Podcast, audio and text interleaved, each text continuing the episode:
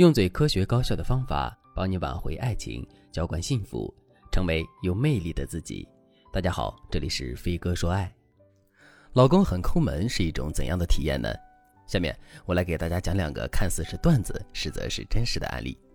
案例一：学员刘女士跟我抱怨说，她有一次手机欠费了，就想让老公帮她充点话费，结果到最后，老公只给她充了六块钱。刘女士非常气愤，就把这件事情发到了朋友圈里。结果朋友们纷纷点赞，却没有一个人相信这是真的。后来，刘女士的老公亲自在朋友圈底下留言说：“这是真的。一开始我只想充五块来着，结果充完之后一打电话还是停机，于是我就多充了一块钱。”案例二：江女士的老公是做业务的，平时经常到各地出差，可他出差回来之后却从来没给江女士带过礼物。江女士当然很失望，不过她早就已经习惯了老公的抠门。内心已经是波澜不惊了，可有一次，老公从北京出差回来之后，却一反常态的说给江女士带了一份来自北京的礼物。江女士还以为老公开窍了，于是就对礼物充满了期待。结果，江女士的老公竟神秘兮兮的拿出了一个充电宝，插在江女士的手机上，对江女士说：“来，送你点来自北京的电。”听我讲完这两个案例之后，大家是不是也被男人的抠门气到了呢？如果你在婚姻中遇到了一个抠门的男人，那么你一定品尝到了有苦难言的委屈。女人在生活中也是有消费需求的，可如果男人每次都是抠抠搜搜的，你每次给男人要钱花都要看男人脸色的话，那日子真的就变得无比艰难了。另外，女人也是需要浪漫的，在一些特殊节日的时候，别的女人收到的都是礼物和惊喜，亦或者是一顿浪漫的晚餐，可你却什么都没收到的话，那么你的心里肯定会很失落。这种失落有个一两次可能还没什么，可随着这种失落不断积累，我们的婚姻生活也会变得索然无味。既然问题已经摆在面前了，那么我们到底该怎么做才能让抠门的老公对我们慷慨解囊呢？下面我来给大家分享四个实用的方法。如果你想在这个基础上了解更多，也可以添加微信文姬零五五，文姬的全拼零五五来获取专业的指导。第一个方法，利用比例偏见来让老公为你花钱。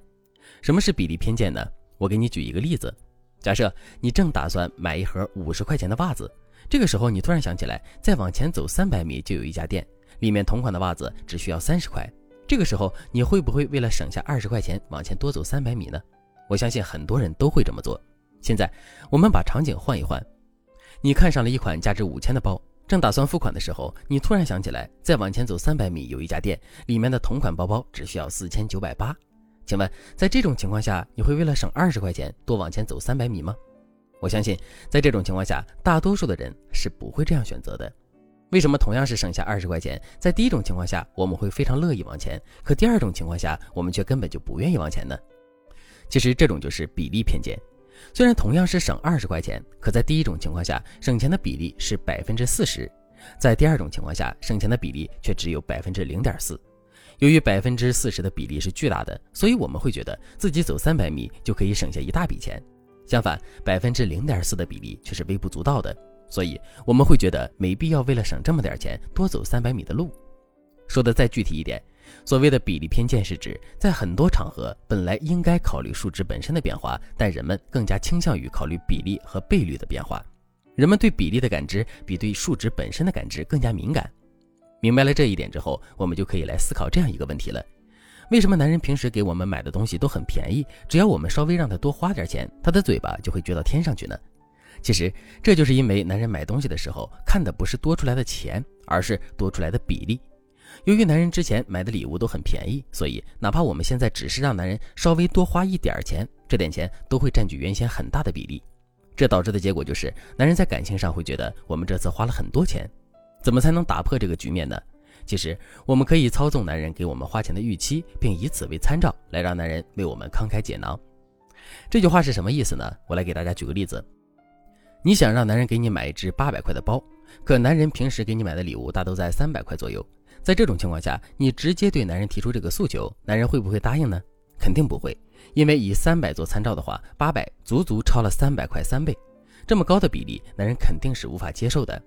可是，如果我们先不提买八百块包包的事情，而是带着男人先去大商场里转一转，让男人一直看着我们试两千块的裙子、三千块的手表和五千块的手机，然后再带男人去看我们相中的那款包包呢？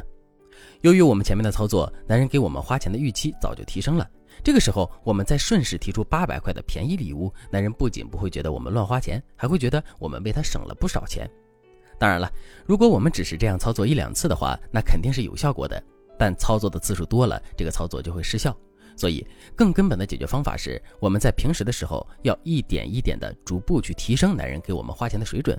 一般来说，我们要按照百分之三到百分之五的比例去提升，这样男人会不易察觉到数额的变化。等过了一段时间之后，男人给我们花钱的预期已经提高很多了。在这种情况下，我们再对男人提出原本想要提出的要求，最终一定会更容易实现的。如果你对这节课的内容还有疑问，或者是你本身也遇到了类似的问题，可是却不知道该如何解决的话，你都可以添加微信文姬零五五，文姬的全拼零五五，来获取专业的指导。剩下的部分我会在下节课继续讲述。好了，今天的内容就到这里了，感谢您的收听。您可以同时关注主播，内容更新将第一时间通知您。您也可以在评论区与我留言互动，每一条评论、每一次点赞、每一次分享，都是对我最大的支持。我们下期再见。